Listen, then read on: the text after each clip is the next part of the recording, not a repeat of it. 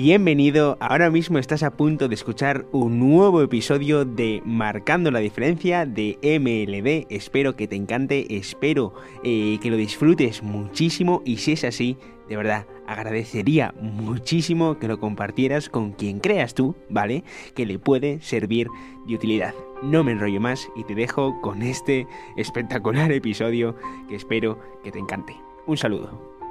Si no sabes lo que quieres estudiar, si no sabes lo que quieres conseguir, si no sabes lo que quieres lograr en tu vida, creo que este vídeo puede ayudarte muchísimo para conseguir saber qué es lo que quieres tú hacer, ya que yo hace un año y medio, creo recordar, me pregunté esas mismas cosas. ¿Qué quiero estudiar? ¿Qué quiero hacer con mi vida? ¿Qué quiero conseguir? Y quiero decirte que no estás solo. Yo también lo he pasado. Muchísimas personas también eh, pues han pasado ese periodo en el que no saben qué quieren estudiar el año que viene, en el que no saben qué quieren hacer en su vida. O sea, que es que no estás solo, no estás sola. Hay muchísimas más personas como yo, por ejemplo, que no sabíamos qué es lo que queríamos hacer. Pero hoy quiero darte las tres preguntas, ¿vale? Que tú te tienes que responder para conseguir eh, saber qué es lo que quieres hacer. Porque hay muchos que te dicen, lucha por tus sueños, hay que ser feliz, hay que tal y cual, y yo estoy completamente de acuerdo con eso, ¿vale? Pero con lo que no estoy de acuerdo es con no dar las claves o el camino, ¿vale? Para conseguir llegar a esas preguntas. Y es que quiero darte en este vídeo, como hice yo, ¿vale? Para encontrar estas respuestas sobre qué es lo que quiero estudiar, sobre qué es lo que quiero hacer con mi vida. Así que espero que te encante esto y que te ayude muchísimo porque de verdad eh, creo que te puede servir. Así que vamos a empezar con la primera clave. Yo creo que la mejor forma de encontrar qué es lo que quieres hacer y qué es lo que te hace feliz es encontrar en lo que marcas la diferencia, en lo que dices tú, ¿vale? En esta cosa, en este proyecto, en esta tarea, en esta actividad, soy mejor que el resto, se me da mejor que el resto. Em, pueden pasar 50.000 horas haciendo esa tarea, esa cosa, esa actividad, ese deporte, que lo seguiría haciendo, ya que me encanta, ya que soy diferente y ya que siento que las horas no pasan, que el tiempo no pasan y que lo podría seguir haciendo durante muchísimo más tiempo.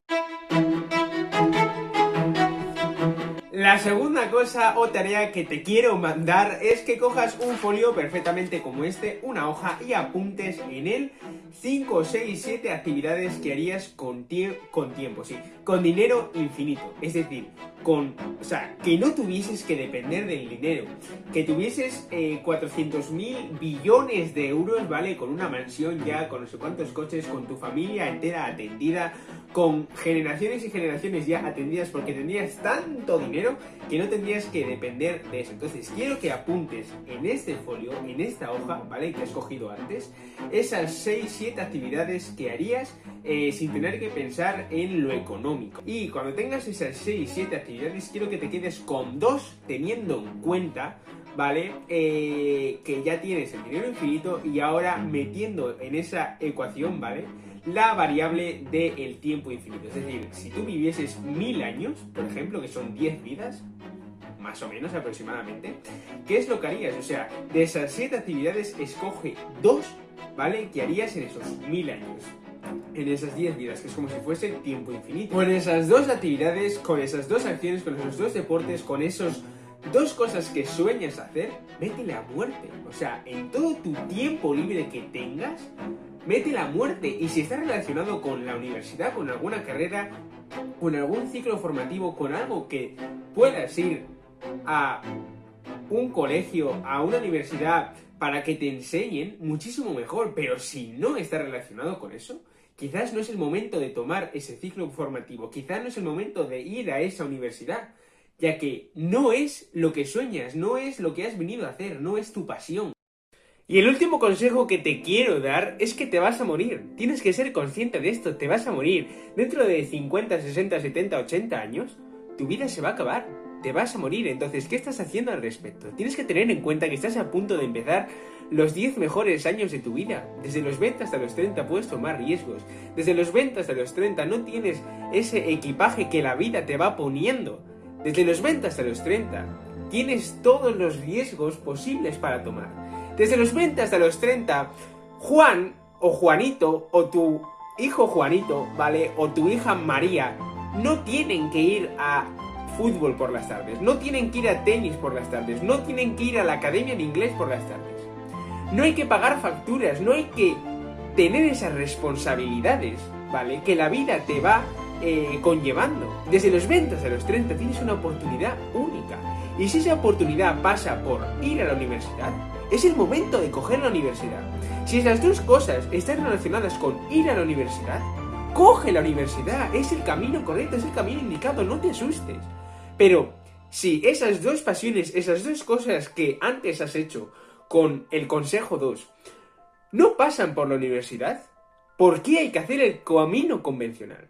Quizás es la hora de tomar riesgos, quizás es la hora de emprender tu camino, de jugártela. Porque ya te digo, desde los 20 hasta los 30, son 10 años en los que tienes que dedicarte para poner toda la carne en el asador.